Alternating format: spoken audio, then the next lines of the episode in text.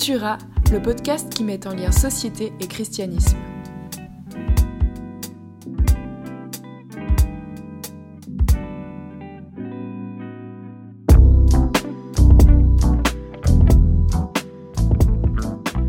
Hey, salut à tous et bienvenue sur ce nouvel épisode de Cultura. Je suis avec Seb. Comment tu vas, Seb? Et ciao, ciao. Ça va bien et toi? Ça va vraiment bien, ça va vraiment bien. Nous, au moment où on enregistre cet épisode, on est au début de l'été. Euh, on a toujours une météo surprenante. On va peut-être en parler un peu. Mais, euh, mais du coup, ça va bien. Euh, bientôt les vacances d'été. Et ça, pour les enfants, c'est vraiment le fun. Et toi, quoi de neuf ces temps? Bah écoute, euh, grosse période de révision. Toujours à la maison, mais, mais c'est bon. Et du coup, ça fait plaisir d'être dans ce petit studio avec toi pour euh, sortir de chez moi et me retrouver dans un 1 mètre carré avec Yves. Ce- c'est un podcast audio, donc vous allez rien voir, mais on est vraiment littéralement épaule contre épaule. Euh, mais c'est une bonne qualité sonore, donc c'est ça le but. Alors, on va parler aujourd'hui d'écologie. C'est ça, Seb, n'est-ce pas? Absolument. Et je pense même un peu plus large euh, dans le sens de quelle est notre position par rapport à ça. Et en fait, Dieu a aussi des choses à dire par rapport à ça. Carrément. Et c'est vrai que l'é- l'écologie, tout le monde en parle, hein, c'est vraiment d'actualité, on le voit dans les journaux, les partis politiques doivent se positionner par rapport à ça, les entreprises, euh, nous on travaille avec l'Église depuis euh, des, des espaces de coworking, on parle d'économie circulaire, de choses comme ça. Et en tant que citoyen, ben, on se pose aussi pas mal de questions par rapport à ce sujet. Mais qu'est-ce qu'il en est en tant que chrétien, Seb? Ben, j'ai l'impression justement qu'il y a eu comme un vide, on va dire, ces quelques dernières dizaines d'années en ce qui concerne notre lien à la création simplement. Hmm. Et euh, souvent, quand il y a un vide, eh ben, il est comblé par autre chose. Et, et, euh, pour le coup, il a été comme euh, comblé par ce qu'on entend justement dans, dans les journaux partis entreprises ou, ou autres simplement. Hmm. Et, et en fait, ce, ce vide, il n'a pas vraiment lieu d'être. Et, et du coup, je crois que en fait, la Bible, Dieu, Jésus aussi, et les, les chrétiens, on a vraiment... En fait, on n'est pas neutre dans cette histoire. Mm. Et, et on a besoin vraiment de, de se positionner aussi. Et, et je crois aussi, ces dernières années, on- alors peut-être un peu plus dans le milieu évangélique, on, on pensait beaucoup à la Bible de savoir, mais qu'est-ce que me dit ce texte par rapport à ma relation avec Dieu? Et je pense que c'est juste et c'est tellement important et que Jésus est venu sur terre pour restaurer une relation avec lui. Mais en fait, la Bible, c'est pas que ça. Hmm. Et en fait, la Bible, elle concerne Dieu. Elle concerne d'abord Dieu. Et nous, on fait partie de, ce, de son plan, en fait, où on est sur terre pour le glorifier. Et, et du coup, si la Bible concerne Dieu, elle comprend aussi la création. Et elle est vraiment constante par- depuis la Genèse, mais aussi dans les psaumes, jusqu'au au début du livre de Jean, où on parle aussi de, de Jésus qui est avec le Créateur dès le début. Hmm. Et du coup, dans ce sens-là, ça nous concerne vraiment. Et je crois, un peu ces dernières années, on a comme dû se mettre des nouvelles lunettes euh, et puis de se dire, ah mais en fait, il y a aussi ça. Mais qu'est-ce que ça veut dire, ça? Mais justement, avant de, continuer, je trouve intéressant de, souligner, peut-être de répéter un petit peu, mais, mais reformuler ce que tu dis, parce que, en fait, c'est ça, en tant que chrétien, on n'est pas indifférent, on n'est pas neutre, pour reprendre ce que tu disais. Puis en fait, il y a, il y a Dieu, le Créateur, et puis il y a sa création. Et puis Mhm. nous, on est une part de sa création, on est sa création, ses créatures, Hmm, mais il n'y a pas que nous. hmm, Et puis il y a tout un, un appel, un encouragement, une invitation de la part de Dieu de considérer notre relation à lui, mais aussi notre relation à sa création. Donc euh, c'est important qu'on qu'on voie ça, c'est important qu'on regarde ça. Et puis je pense que c'est euh, c'est clé qu'on puisse en parler. Ces dernières années, tu disais, il y a eu un vide. Puis en même temps, en contrepartie, en dehors de l'Église, il y a eu justement un boom de toutes ces réflexions, de toutes ces Ouais. discussions, c'est ce que je disais. Et du coup, aujourd'hui, c'est quoi en fait? Rentrons un peu dans le concret des choses. Comment va la création de Dieu aujourd'hui, si on parle plus largement que juste nous, les êtres humains? Ben, c'est compliqué.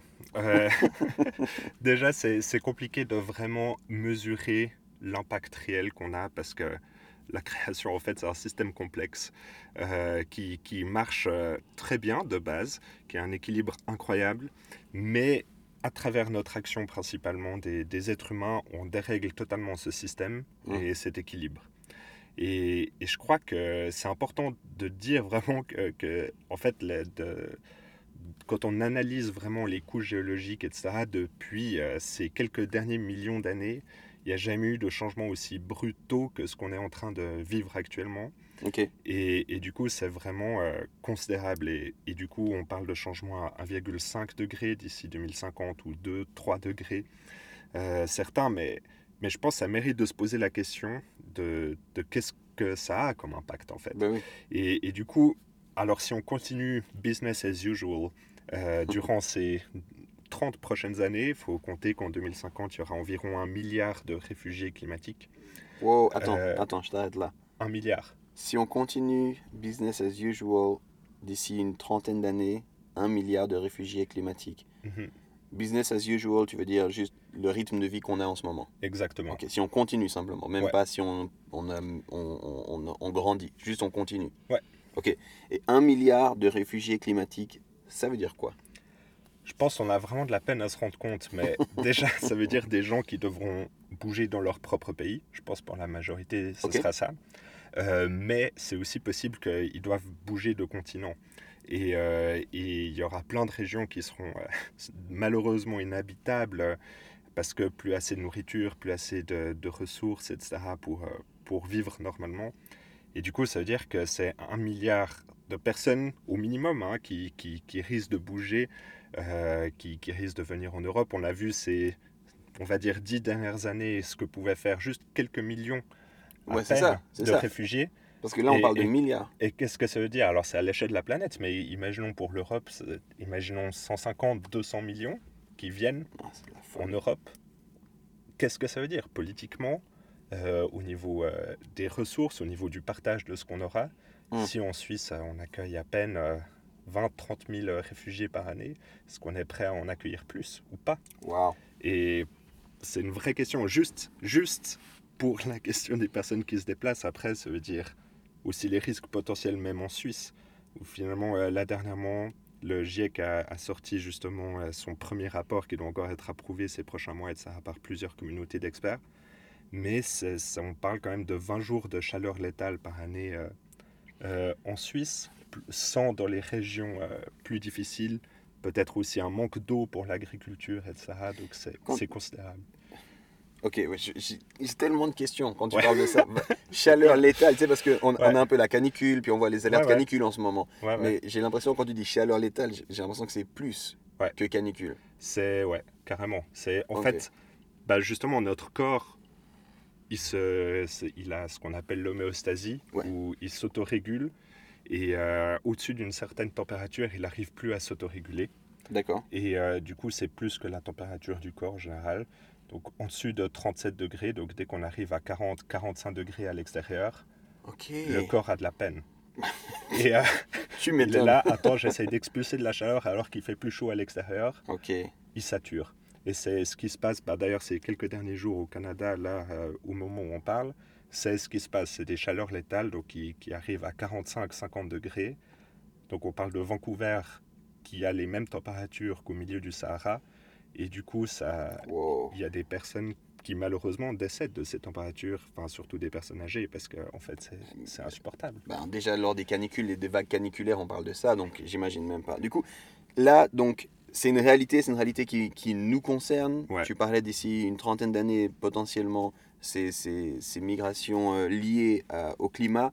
Euh, on parle ici aussi de, juste de, de réalité de, de, de ces, ces chaleurs létales qu'on vient de parler. Bref, notre quotidien va être changé par tout ce qui se passe au niveau climatique. Donc c'est Ouais. pas juste euh, une belle idée, c'est pas juste des grands slogans, il y a quelque chose qui se passe. Euh, comment est-ce qu'on peut encore illustrer ça? Peut-être qu'est-ce que tu peux nous dire davantage encore? Ben, je dirais que hum, finalement, on, on parle de notre planète comme étant un objet commun, si on veut, à l'ensemble de la population humaine. Mhm. Et on n'en a qu'une seule. Et comme objet commun, c'est- difficile à repenser, je pense aussi, de notre société très individualiste, où finalement, euh, on- souvent, on avait tendance à dire, mais, mais fais ce que tu veux, tu es libre tant que ça ne m'influence pas dans mon quotidien. Complètement. Et, et en fait, là, on se retrouve à la limite de cette illustration. En fait, ce que tu fais va influencer aussi mon quotidien. Mhm. Et, euh, et pour ça, il y a Garrett Hardin, donc, qui est un intellectuel américain qui a, qui a illustré ça à travers la, ce qu'il appelle la tragédie des communs. Où en fait, c'est comme si on était une communauté qui, autour d'un lac qui mange que du poisson. Et euh, on a vraiment besoin de ce poisson pour se nourrir. Et du coup, euh, le- la population de poissons dans le lac, ben, on en prend un peu pour nous nourrir. Et euh, du coup, euh, on peut en prendre jusqu'à une certaine mesure. Mhm. Et puis, au-delà de ça, l'année prochaine, le- les poissons ne, ne seront plus assez renouvelés. Euh, donc, si on consomme les poissons normalement selon ce qu'il nous faut, eh ben, euh, les, les poissons arrivent à se renouveler. Mais c'est possible que justement, il y ait euh, autour de notre communauté une famille qui se dise Ah non, mais nous, on aimerait vraiment, on a envie de plus de poissons, euh, parce que je sais pas, on a peur, on a envie de faire des réserves, ou euh, on a envie de faire une grosse fête, et puis euh, pendant trois semaines, et puis de manger beaucoup trop. Et ben, en fait, ça va prendre du poisson dans le lac, si on veut, et ça va d'une certaine manière priver les autres de prendre plus de poissons. Bien sûr. Et, et du coup, là, on est à un niveau où justement le taux de renouvellement de poissons, Mhm. si on veut, à l'échelle de la planète, est ben, il, est, il, est, il est passé. Et c'est justement, on, on parle de ces euh, overshoot day au niveau de, de la planète, et c'est exactement ça, dans le sens où on prend plus que ce que la planète peut produire. Ok. Alors là, on parle de la production de la planète et pas des rejets de cette consommation. Et, euh, et du coup, c'est en fait l'impact de notre consommation, des, peut-être des déchets qu'on pourrait imaginer mettre dans le lac, c'est aussi ça la pollution. Euh, ouais. Aujourd'hui, et que du coup les poissons peuvent supporter jusqu'à une certaine quantité de déchets, mais à plus, ils commencent à mourir. Et nous-mêmes, on commence à mourir en fait, parce qu'on n'a plus assez pour se nourrir. Donc le système est complexe. Ouais. C'est justement une réalité systémique. Donc euh, il y a non seulement ce qu'on prend, ce que les autres n'ont pas, la vitesse à laquelle on prend les ressources, mais il y a aussi ce que nous on rejette, on- on- de ce qu'on utilise, de ce qu'on consomme, de tout ça. Puis Hmm, comment ça va affecter aussi même la production de ces ressources. Et, et si je reste dans ton exemple des poissons, justement, tous les déchets qu'on remet dans le lac, comment ça affecte en fait la, la capacité des poissons de se reproduire, ça, ça va sur leur habitat. Du coup, il y, a- il y a beaucoup, beaucoup de choses qui, qui, euh, qui sont là. Puis ça, c'est un petit peu ce qu'on entend finalement. Ouais. Euh, c'est un peu ce qu'on entend, c'est un peu ce cri, c'est aussi ces manifestations, c'est aussi ce, ce- ce cri, un peu cet appel. Tu parlais justement, à chaque fois qu'on y arrive, chaque année, euh, on voit des posts sur les réseaux sociaux, ben voilà, on a consommé ce qu'il fallait aujourd'hui, aujourd'hui, on est maintenant Mhm. dans le surplus en fait, on, on consomme trop. Euh, J'aimerais rapidement, parce que le but c'est aussi d'en parler de la perspective chrétienne, qu'on puisse arriver un petit peu dans qu'est-ce que ça fait comme différence et qu'est-ce que nous on peut faire comme différence en tant que chrétiens. Mais rapidement, qu'est-ce que ça veut dire Est-ce que tu as des idées, peut-être 3, 4 choses qu'on peut faire concrètement que toi tu donnerais comme conseil? Parce que tu connais un peu plus ce sujet que moi, ça s'entend. Mais quels seraient 3, 4 conseils remplis d'amour? C'est pas une critique si les gens le font pas ou quoi, mais Ouais, voilà vraiment. des idées qu'on peut faire Mhm. pour, si, si on veut faire attention à la planète, c'est quoi un petit peu? À fond. Ben, effectivement, je pense qu'il y a... En fait, ce qui est difficile dans cette problématique, c'est que c'est extrêmement global et que à l'échelle de l'individu, on se sent vite désemparé. Mhm. Et puis, il y a souvent un sentiment d'injustice énorme. Et du coup, c'est ah mais concrètement, qu'est-ce que je peux faire? Du coup, j'ai envie d'agir tout de suite souvent. Et, euh, et du coup, par rapport à ça, je crois euh, il y, a, il y il y a quatre choses où à l'échelle de l'individu, pardon, à l'échelle de l'individu, on peut vraiment faire euh, la différence et, et qui sont, à mon avis, pas franchement euh, euh, très très difficiles, mais qui demandent quand même un processus. Et, euh, et du coup, je pense que le, le premier, ça serait, ne, ça peut paraître radical, mais ne plus prendre l'avion pour les vacances. C'est radical pour beaucoup de monde. C'est radical pour beaucoup. Moi, bah, moi-même, je l'ai pris pendant longtemps, euh, peut-être pour faire euh, quelques jours à Lisbonne ou comme ça. Et, et du coup, tu as, une expérience, mais en fait, l'impact sur l'environnement, d'une certaine manière, il est vraiment considérable avec l'avion. Et, et du coup, notre. En fait, pour nous, c'est aussi faussé dans notre perception parce que nous, on- ce qui nous impacte di- directement, c'est le prix. Mhm. Et du coup, on se dit, ah, mais c'est pas cher, du coup, c'est OK. Mais la réalité est, est plus complexe. Et puis, je pense une autre chose, ça serait clairement manger beaucoup moins de viande, Mhm. euh, peut-être une fois par semaine ou une fois par mois, même plus du tout. Euh, dans le sens où aussi euh, les, les élevages intensifs aujourd'hui sont- représentent très grande euh, euh, influence euh, sur le climat. Et en fait, nous-mêmes, on, on consomme, j'avais vu dernièrement, nous, on consomme trois fois plus de viande environ que nos grands-parents. Ouais, ouais. Donc, euh, en fait, nos grands-parents ont très bien vécu euh, aussi comme ça, donc donc c'est possible. Et peut-être une troisième, ça serait déplacer notre argent aussi dans le sens, peut-être selon les banques où on est, en fait, on donne d'une certaine manière la, puissance aussi à, ces institutions. Hum. Et du coup, il y a. Enfin, je suis pas du tout contre l'argent ou quoi, mais c'est juste dans l'idée de, de, déplacer euh, cet argent pour le mettre dans des institutions qui, qui, font plus attention. Et puis, une quatrième chose, ça serait aussi moins chauffer nos immeubles. Hum. Euh, et, et, dans le sens où on est habitué à vivre dans un été euh, constant ou même en hiver, euh, on a envie de nos 23 degrés et tout, et, et je comprends parce qu'en fait c'est c'est confortable. Euh, mais en fait, aujourd'hui, dans le canton de Vaud, on considère que 25% de l'énergie totale consommée dans le canton est uniquement pour le chauffage des bâtiments. Wow. Donc c'est vraiment considérable. Wow, un et quart. Un quart.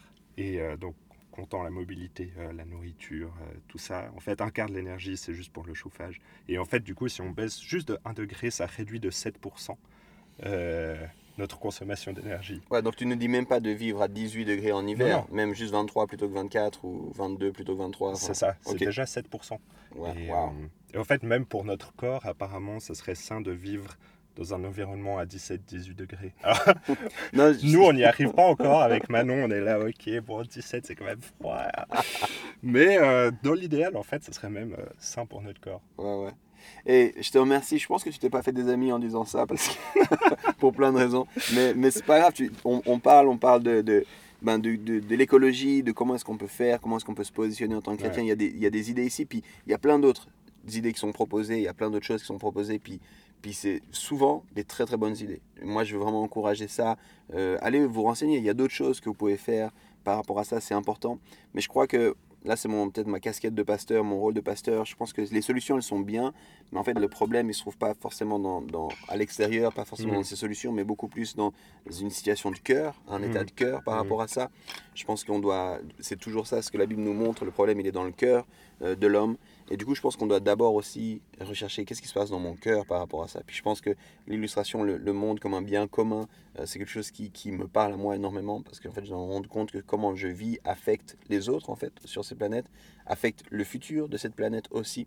Et puis que j'ai un mandat par rapport à cette création, Ouais. euh, que, que Dieu, je ne suis pas le roi du monde qui fait ce qu'il veut, mais que Dieu m'a donné une responsabilité sur l'ensemble de sa création aussi. Donc c'est important de, de parler un petit peu de ça. Je sais qu'il y, a- il y a différentes positions qu'on pourrait avoir par rapport à ça. Euh, il y en a certains qui sont dans ce qu'on pourrait appeler un certain déni de la réalité. Ouais. Ils viennent avec d'autres chiffres, d'autres statistiques, nous montrent que non, il n'y a pas de problème, tout va bien, il n'y a pas de réchauffement climatique, on, on entend ça. Il y en a d'autres qui euh, proposent une adaptation relative, une transition écologique, on prend le temps. Il y en a qui sont dans la rébellion, euh, qui sont voilà, beaucoup dans, l'expression au travers de manifestations, de choses comme ça, des fois de coups même un petit peu euh, qui peuvent être choquants hein, des- Ouais. quand on voit les, les- dans les médias. Euh, il y en a qui sont aussi dans l'égoïsme. On s'enferme, un peu sur survivalisme, on s'enferme, on, on trouve nos trucs. Toi, un petit peu, c'est c'est quoi ton idée euh, en tant que chrétien? Tu as parlé de ces actions à un niveau individuel, Ouais. peut-être à un niveau un peu plus large. Comment se positionner? Quoi faire en tant que chrétien pour toi? Ouais, ben c'est une méga question parce que, en fait, d'une certaine manière, il y a 2000 ans, euh, Jésus était aussi, et, et les chrétiens, dans une tension un peu similaire, dans le sens de problème global et action individuelle. Mhm. Euh, et, et du coup, le problème global euh, à ce moment-là, c'était plutôt l'Empire romain, si on veut, qui, qui asservissait tous les peuples euh, vers lesquels il allait, toutes les cultures, etc. Et, euh, et du coup, c'était OK, mais comment est-ce qu'un individu peut changer ce problème? Et, euh, Mhm. et, et dans ce sens-là, les Juifs attendaient vraiment un, un guerrier qui vienne, qui lève son armée et qui repousse les Romains finalement. Complètement. Et, et en fait, la réaction de Jésus, c'était pas du tout ça. Et c'était au contraire d'être beaucoup plus dans l'humilité, dans le service, dans aimer les autres. Euh, et et d'une certaine manière, aujourd'hui, peut-être on pourrait rappeler la, la responsabilisation individuelle d'une certaine manière. Mhm. Et, et de l'idée, en fait, moi je suis. Alors, lui est venu pour sauver le monde, pour le coup. Euh, nous, on n'est pas venu pour sauver le monde. On Mm. est venu pour participer euh, à, à, au- à l'établissement, si on veut, du royaume de Dieu sur terre. Yeah. Et, et du coup, aussi de se dire, bah, en fait, ce, ce poids du monde, parce que je crois que c'est- vraiment un peu la, la situation qu'il y a aujourd'hui où on a envie de sauver le monde. Où Mm. on pense que peut-être euh, en, en- en allant à telle manifestation, en allant à, à tel événement, on participera à sauver le monde. Et, et d'une certaine manière, je comprends.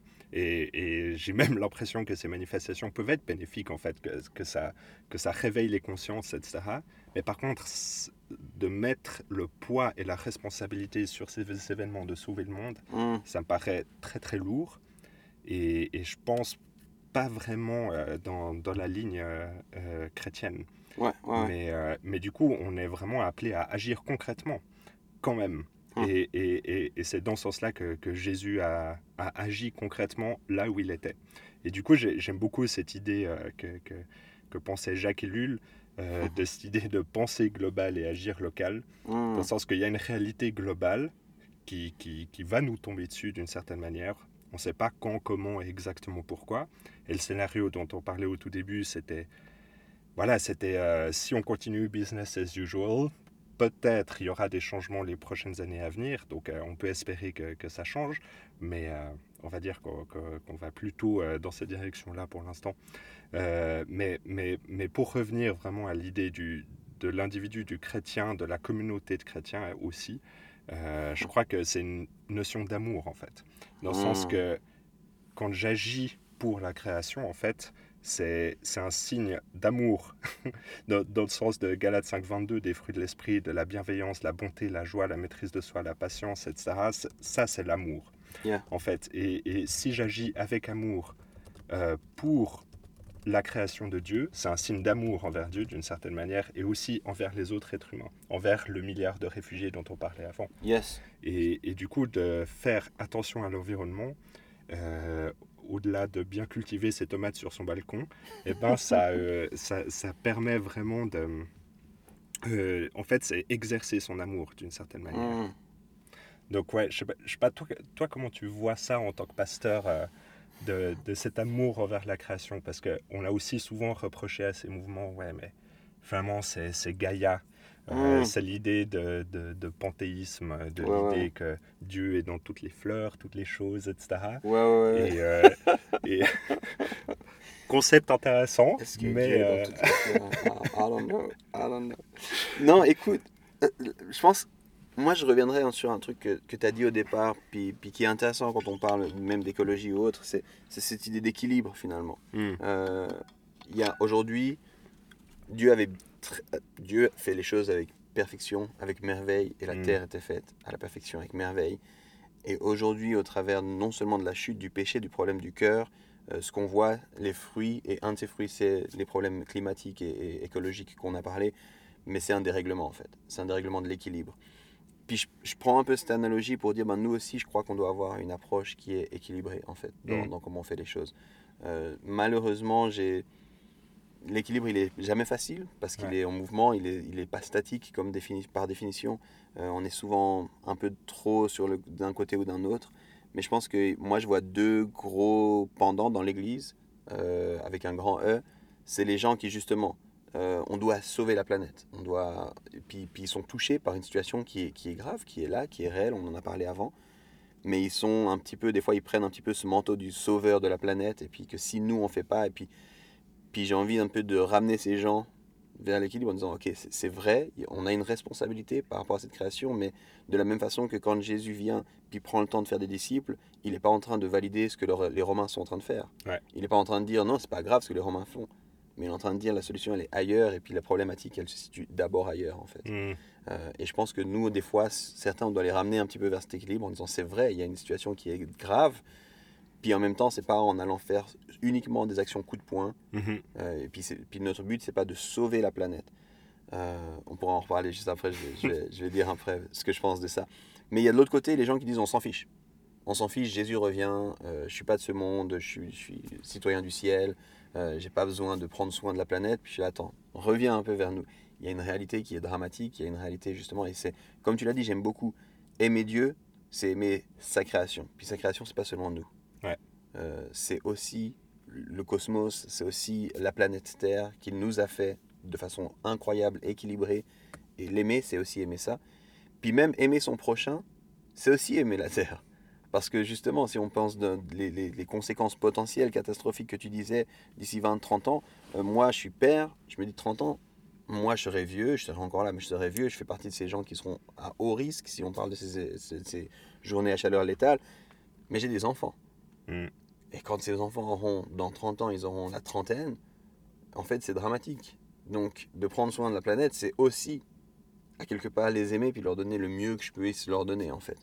Donc, je pense que j'aime beaucoup ce que tu as, ce que as repris de, de, de Ellul, cette idée de on doit penser global, puis en même temps, on doit agir local. Et puis, je pense qu'on ne doit pas dévier le, le problème en tant que chrétien, c'est toujours notre cœur. Mm. Euh, c'est pas uniquement l'extérieur. Puis et voilà. Et dans cet équilibre-là, il y a de la place pour différentes choses. Il y a, il y a- À fond. et et c'est ok en fait que si si des gens me disent euh, euh, les prochaines vacances, je vais prendre l'avion, c'est pas la fin du monde. C'est pas, je, je vais pas leur en vouloir. C'est pas plus mes amis.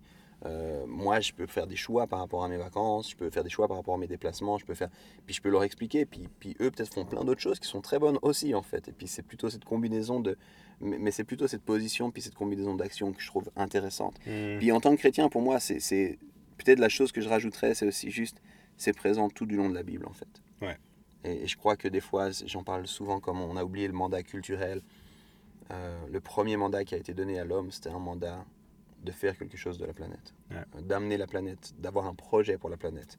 Euh, ça a été des fois très mal compris avec ce mot dominer. Euh, quand Dieu a placé Adam et Ève dans le jardin d'Éden, il a dit vous dominerez sur la planète. Puis du coup, voilà, on a des fois des idées de, de- de royauté, de, de je fais tout ce que je veux. Mais c'est pas ça en fait, c'est d'avoir un projet puis d'emmener la planète quelque part.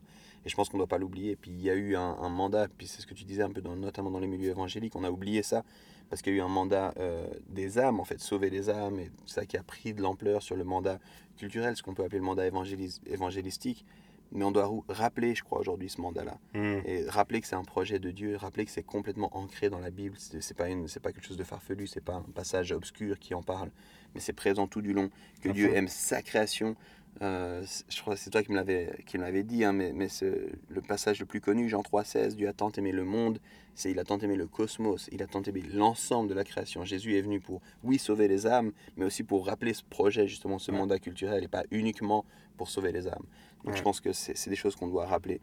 Puis je crois qu'on devrait euh, vraiment être dans cet état de cœur, en fait. Être dans cet état de cœur de, ok, il y a, il y a le monde que Dieu a fait, puis moi je suis une partie de ce monde-là, une partie de sa création, puis je peux pas nier et négliger le reste de sa création. Ouais. Puis je dois me poser là-dedans avec toutes les réflexions qu'on a eues, et puis avec de la liberté là-dedans. Encore une fois, je pense que tous les gens de l'Église ne doivent pas avoir agir nécessairement de la même façon. Si quelqu'un décide de devenir végétarien pour des questions d'écologie, c'est son droit, c'est son choix, je vais lui laisser de la place pour ça. Puis si moi je veux manger une fois par semaine de la viande, puis si mon voisin mange deux fois par semaine de la viande, c'est pas dramatique, on va pas s'embrouiller pour ça. Euh, et Je Complètement. pense qu'on doit laisser cette place-là Ouais. aussi. Ouais, ça me fait penser à cette idée euh, de, de la différence entre la religiosité et, et la foi d'une certaine Mm. manière, et euh, dans le sens où les dogmes peuvent être au-dessus de la relation. Mhm. Et, euh, et en fait, euh, effectivement, on est tous libres de notre manière d'a- d'agir par rapport à ça. Mm. Et, et je crois aussi que, d'une certaine manière, ces, ces problématiques, les choix, les changements qu'on devrait faire, ils peuvent paraître tellement grands que, que ça nous stresse Complètement.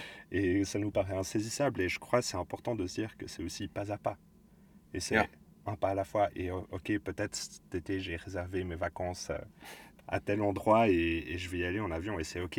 Et, en fait, ok, quel sera mon prochain step? Et, et je crois que c'est vraiment important de se dire ça aussi, mais qu'on est tous en progrès par rapport à ça. en Mhm. fait. Et à des moments différents. Et pour moi, il y a aussi cette réalité, on est en, on est en progrès, on est en process, puis on Mhm. n'est pas seul là-dedans. Ouais. C'est son projet à lui. C'est pour ça que je disais aussi avant, on n'est pas appelé à sauver le monde, c'est que c'est lui le sauveur. Ouais. C'est Jésus qui vient qui pour sauver le monde. Ouais. C'est son projet à lui. Donc moi, je peux être partenaire, mais j'ai pas besoin d'avoir tout le poids de tout le problème écologique qui est immense, comme tu l'as dit, sur mes épaules en fait. Mhm. Par contre, j'ai une merveilleuse occasion d'agir localement, comme tu disais, et d'être partenaire de ce que Dieu fait aussi sur cette question-là. Puis je pense que c'est ça qui, moi, en tout cas, m'inspire. Seb, on, on a beaucoup parlé. On veut respecter aussi les gens et puis je pense qu'ils sont intéressés. On- si vous avez des questions, si vous avez des réactions, n'hésitez pas à nous contacter par rapport à ça. Mais si on devait finir, on a parlé de, de l'écologie. Je sais qu'il y a un livre que tu peux conseiller. En tout cas, il y en aurait plein. Mais si tu devais conseiller un livre, ce serait lequel? Ben, pour moi, c'est vraiment euh, celui de Dave Bookless, qui a été traduit en français euh, là dernièrement, qui s'appelle Dieu, l'écologie et moi. Et euh, c'est Dave Bouclet, c'est un théologien qui a aussi fondé euh, la- l'association qui s'appelle Arocha Mhm. et qui parle vraiment de la préservation de l'environnement, de l'action écologique en tant que chrétien. Et à travers ce livre, il, enfin, plusieurs des idées qu'on a repris euh, là dans, dans- dans ce podcast viennent aussi de lui.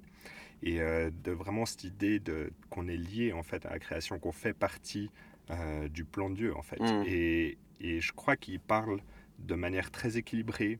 Euh, avant, on parlait peut-être de, de culpabilité, de, de, de crainte d'une certaine manière. Et je crois que lui, il aborde ça vraiment d'une manière euh, très posée. Trop bien. Et, euh, et du coup, je vous conseille vraiment Dieu, l'écologie et moi de Dave Bookless. Excellent. Moi, ce que je peux vous dire, en- enfin, c'est simplement continuer à agir localement, ayez une considération pensée globale, cette fameuse citation de Jacques Ellul, hein, pensée globale, agir local, pensez à aimer Dieu dans Mm. L'entier de qui il est et dans l'entier de ce qu'il a fait. Ça veut dire aussi penser à aimer euh, la- sa création, la planète Terre, et puis, euh, et puis continuer simplement la conversation, continuer la conversation. Euh, ne fermez pas les yeux là-dessus parce que c'est une conversation extrêmement importante. Trop bien, merci beaucoup Seb. Merci à toi. Yeah, à bientôt alors. Ciao.